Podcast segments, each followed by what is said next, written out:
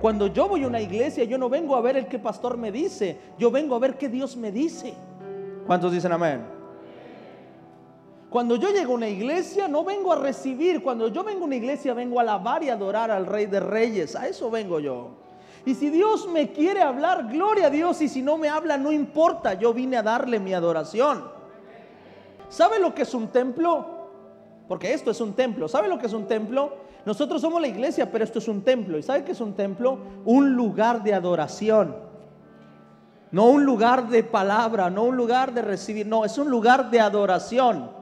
¿Cuántos dicen amén? Es un lugar de adoración.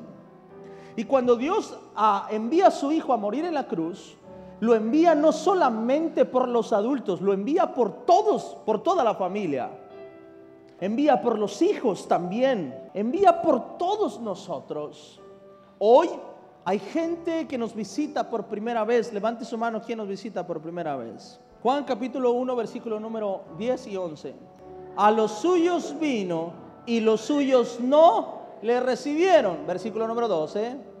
Mas a todos los que le recibieron, a los que creen en su nombre, les dio potestad de ser hechos qué?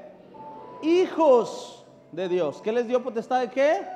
De ser hechos hijos de Dios. Ya entendimos esta parte. Venimos a alabar y adorar. Su palabra dice que envió a su Hijo para que el que decidiera recibirlo pueda adoptarnos Dios como Padre y pueda adoptarnos como hijos. Dice, a los suyos vino, mas no le recibieron. Dice, pero todo aquel que le recibió, le dio potestad. Diga conmigo, potestad. ¿Qué es la palabra potestad? Le dio poder y autoridad de ser hecho qué? Hijo de Dios. Escucha, ¿sabías que podemos estar dentro de una iglesia y no ser hijos de Dios? Amén. ¿Sabías que podrías orar en tu casa, pedir, clamar y aún así no ser hijo de Dios? Amén. Hay personas allá afuera que cuando yo voy manejando, de repente se, me paro en un crucero y me piden dinero y cuando yo les doy dinero no significa que sea mi hijo, sí. Si yo a una persona le doy dinero, ¿significa que es mi hijo? No. Hay muchos de nosotros que recibimos milagros, pero no significa que somos hijos de Dios. Eso no nos da potestad de ser hijos de Dios. Amén. Hay muchos que nosotros quizá clamamos, oramos, adoramos o creemos en Dios, pero eso no me da potestad de ser hecho hijo de Dios.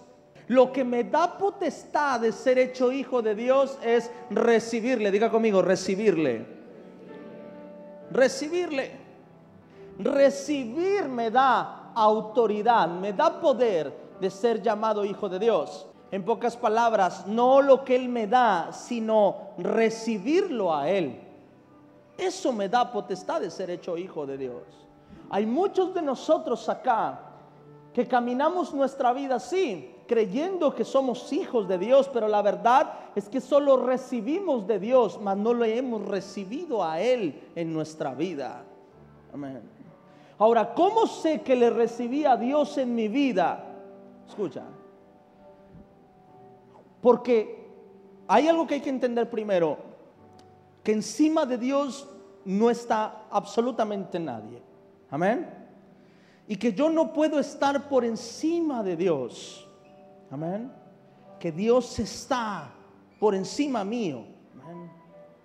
Recibir a Dios en mi vida es menguar a mi voluntad y dejar que la voluntad de Dios se establezca en mi vida. Amén. Recibirle a Dios no es decir, Señor, te recibo. Recibir a Dios es dejar que Dios haga su voluntad en mí. Que Dios empiece a gobernar mi vida. Amén. Hoy has venido acá quizás al cierre de un campamento, pero también hemos venido para aprender una cosa, que Dios está buscando hacer su voluntad en tu vida. Amén. Que le recibas en tu vida. que tu familia, que tus hijos pueden estar mejor o más seguros en Dios que contigo mismo. Amén.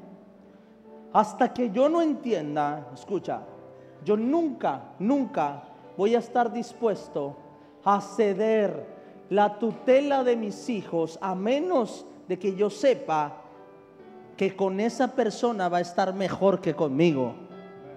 ¿Cuántos dicen amén? Hace tiempo hablaba con una persona que esta persona dio en adopción a su hijo. Y cuando yo hablaba con esta persona le dije, ¿por qué lo hiciste? Porque esa persona estaba buscando recuperar a su hijo. Y le dije, ¿y por qué lo hiciste cuando, cuando era pequeño? ¿Por qué lo hiciste, mi hijo? Pastor, lo que pasa es que en ese momento yo estaba en la delincuencia organizada, entonces querían matarme a mí, querían matar a mis hijos.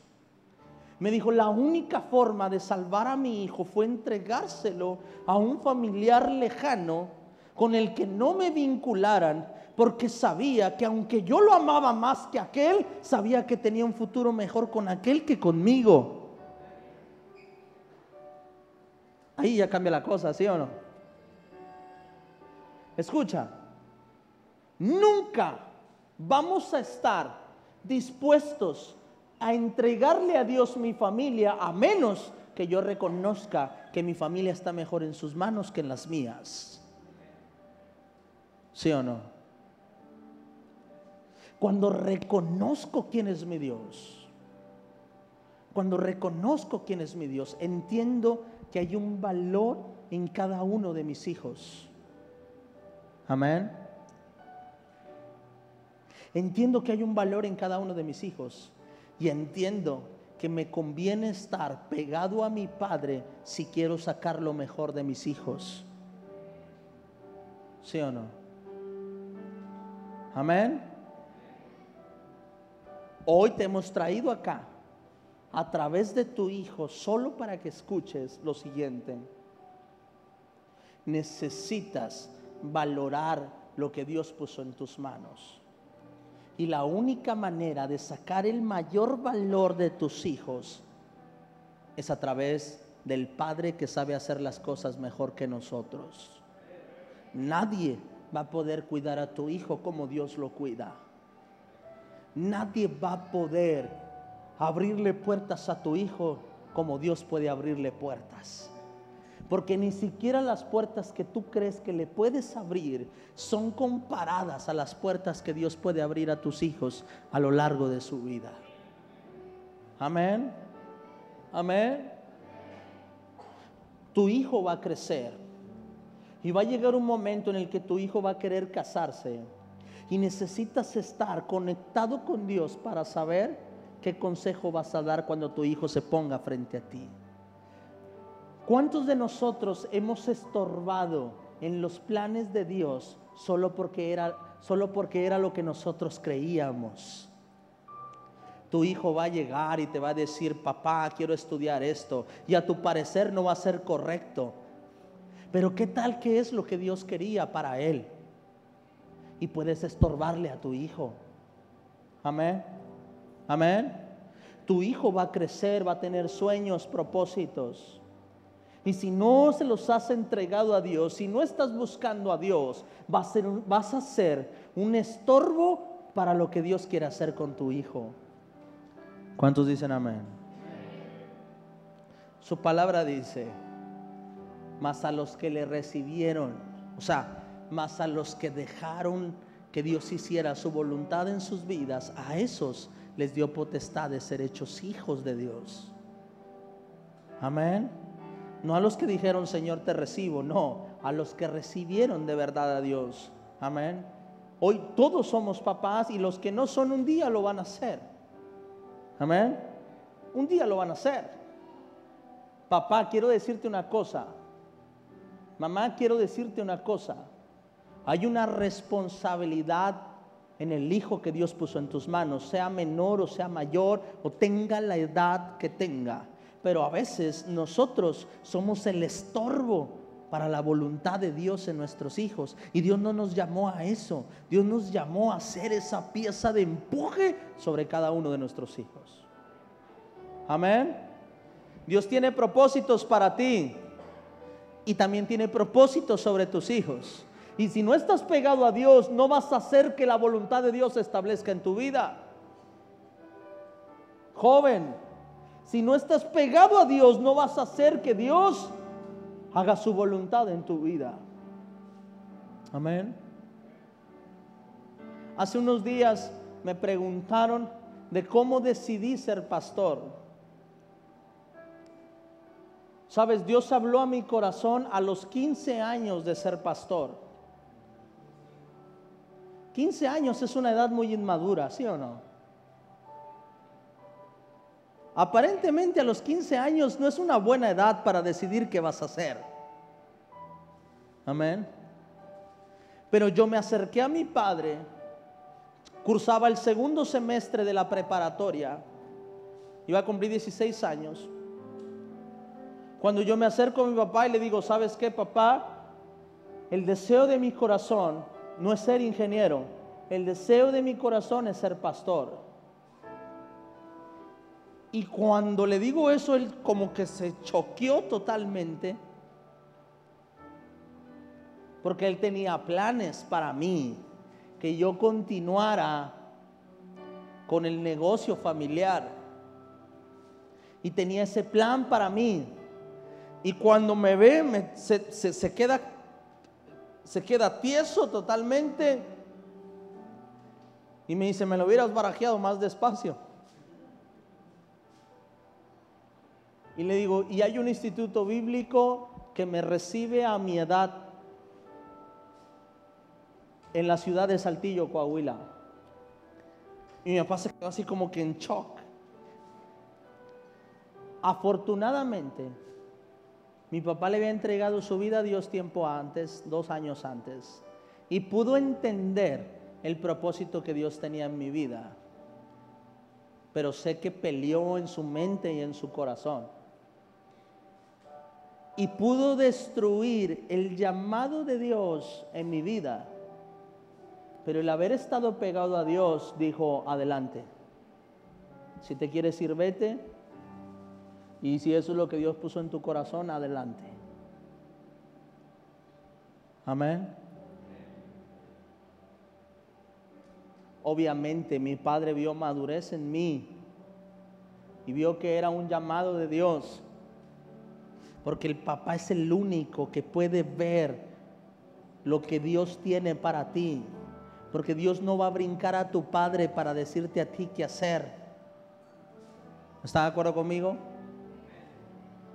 Escucha, escucha lo que te voy a decir. Y escucha, joven, lo que te voy a decir. Dios nunca va a brincar a tu padre para lo que quiere hacer contigo. ¿Ok? Pero esto te pone a ti, papá, una responsabilidad más grande de la que creías. Porque si tú no estás pegado a Dios, vas a decir no y Él va a creer que es Dios. Y puedes estorbarle a lo que Dios quiere hacer. Amén. Amén. Si tu papá no estás pegado a Dios, cuando Él venga y diga, papá, me quiero casar, y tú lo veas y diga, esa mujer no te conviene o ese hombre no te conviene, más te vale que estés pegado a Dios, porque si no, le puedes estorbar en lo que Dios quería hacer. Dígame amén. O si la persona viene, me va a casar, tú dices, sí, sí, sí, sí es, sí es, sí es. Y no estás pegado a Dios, vas a aconsejar algo que no te conviene aconsejar. La responsabilidad como padres que tenemos es muy grande. Por eso nosotros debemos buscar a Dios en nuestra vida. Porque nuestro hijo va a crecer y va a hacer preguntas y va a decir, papá, pienso esto, siento esto, y vas a tener que saber qué decirle, qué es lo que Dios quiere hacer. Por eso, y te voy a decir algo que a lo mejor te va a calar, pero necesito que lo escuches. Quería que Dios te hablara, bueno, ahí va. Por eso, muchas veces tenemos hijos malcriados. Porque como padres no hemos sabido cómo educar, aconsejar y cuidar a nuestros hijos. La Biblia está llena de consejos a los padres. Hay un versículo que dice, cuando exhortes a tu hijo, En pocas palabras, no sueltes tu ira contra Él. ¿Cuántos pegamos a, golpeamos a nuestros hijos no por reprender, por soltar ira a nuestros hijos? Y hasta les pegamos en, en sílabas. Ya te dije que no hicieras eso. Y pasó de reprender a soltar ese coraje de que te desobedeciera. Y eso, ¿sabes qué crea? Odio del hijo hacia el padre. Y crece el hijo y dices, no entiendo por qué mi hijo no me respeta. Y Dios dice, yo sí entiendo. ¿Está de acuerdo conmigo? Eso es lo que dice su palabra. Hoy quiero invitarte a buscar a Dios con todo tu corazón, porque tenemos a nuestros hijos bajo nuestra responsabilidad y nos conviene, nos conviene estar pegados a Dios para saber qué decir y hacer cuando nuestros hijos vienen a nosotros o cuando nuestros hijos están bajo el cuidado de nosotros. Amén. Póngase de pie y dele un aplauso fuerte al Señor.